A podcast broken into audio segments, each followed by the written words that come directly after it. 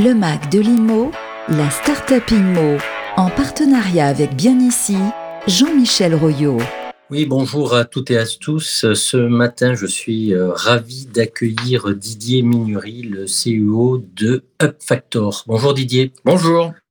Comment allez-vous? Très bien.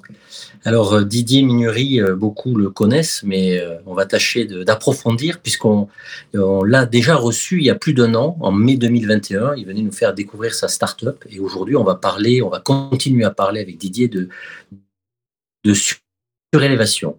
Alors pour ceux qui connaissent pas cette belle start-up qui est UpFactor, je vais passer d'abord à la première question. Didier, quelle est votre promesse chez UpFactor alors, chez Factor, et grâce à notre application euh, Géoservice et, notre expertise, euh, on aide les propriétaires euh, immobiliers à détecter le potentiel de surélévation de leur bâtiment pour notamment financer la rénovation globale du bâtiment existant. Ou créer des logements sociaux aussi. Et bien sûr, créer des logements au plus près des besoins, notamment pour les bailleurs sociaux. Parfait. Alors, depuis un an, hein, on s'était vu il y a un an, vous étiez très dynamique. Qu'est-ce qui s'est passé? Quels sont les faits marquants qui pourraient être mis en exergue ce matin? Alors, euh, ben, c'est vrai que depuis un an, il s'est passé pas mal de choses. Et notamment, on a eu un contexte réglementaire et, et euh, qui nous a pas mal aidé, notamment la, la, loi climat et, résilience, hein, qui a notamment inscrit le principe de la zéro artificialisation des sols, euh, qui nous a permis, enfin, qui permet aujourd'hui de flécher la valorisation de l'existant euh, et donc de la relecture des, des patrimoines comme une véritable on va dire, opportunité pour les propriétaires immobiliers. Et donc forcément, la surélévation est une vraie piste euh, pour créer de nouveaux mètres carrés. Voilà, donc ça c'est un premier point euh, très important.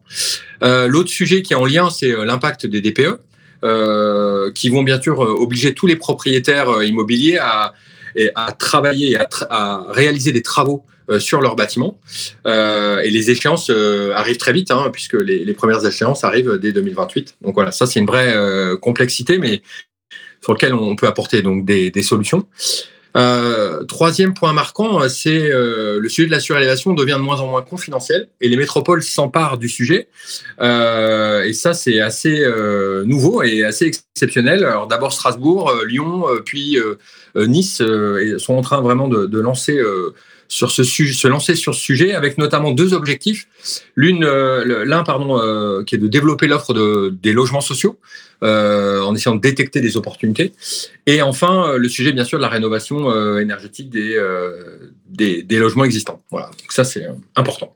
D'accord, d'accord. Donc on voit contexte réglementaire favorable, mais en même temps une implication non seulement des propriétaires, que sont les bailleurs, mais également les coproprivés, mais surtout des élus euh, qui donne euh, un tempo euh, peut-être plus fort. Hein, c'est bien ça. Ouais, complètement. Et, c'est en lien aussi avec la demande, hein, puisqu'on voit bien qu'aujourd'hui, les copropriétaires sont de plus en plus demandeurs de ce genre de, de, projet. On a une très très forte euh, demande là sur euh, toutes les AG qu'on a eues depuis le début de l'année, euh, et c'est notamment dû à l'augmentation un peu astronomique des charges énergétiques hein, des, des, copropriétés, où on voit les budgets doubler euh, de mois en mois, et c'est vraiment c'est vraiment euh, voilà très complexe. Donc. Parfait. Et alors, on imagine que depuis un an, vous avez accroché à votre tableau de chasse de belles signatures. Qui qui a signé avec UpFactor Qu'est-ce que vous pouvez nous dire? Alors.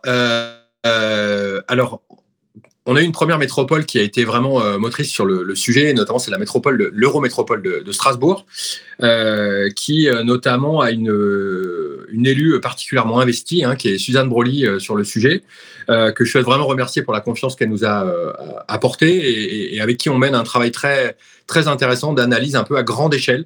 c'est la première fois qu'on analyse plus de 150 000 bâtiments grâce à l'outil Géoservice. Et donc voilà, ça c'est vraiment un, une, belle expérience qu'on a développée euh, cette année.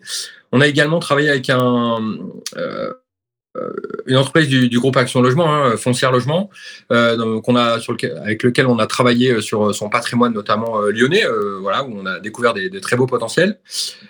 L'OPAC 73 aussi, donc en, Savoie cette fois, où là on, s'est intéressé notamment à la problématique du développement dans des territoires contraints comme les stations, où là on a essayé de, de, les aider à développer une offre de, de logements pour les permanents et, et les saisonniers. Donc tout ça en surélévation bien évidemment.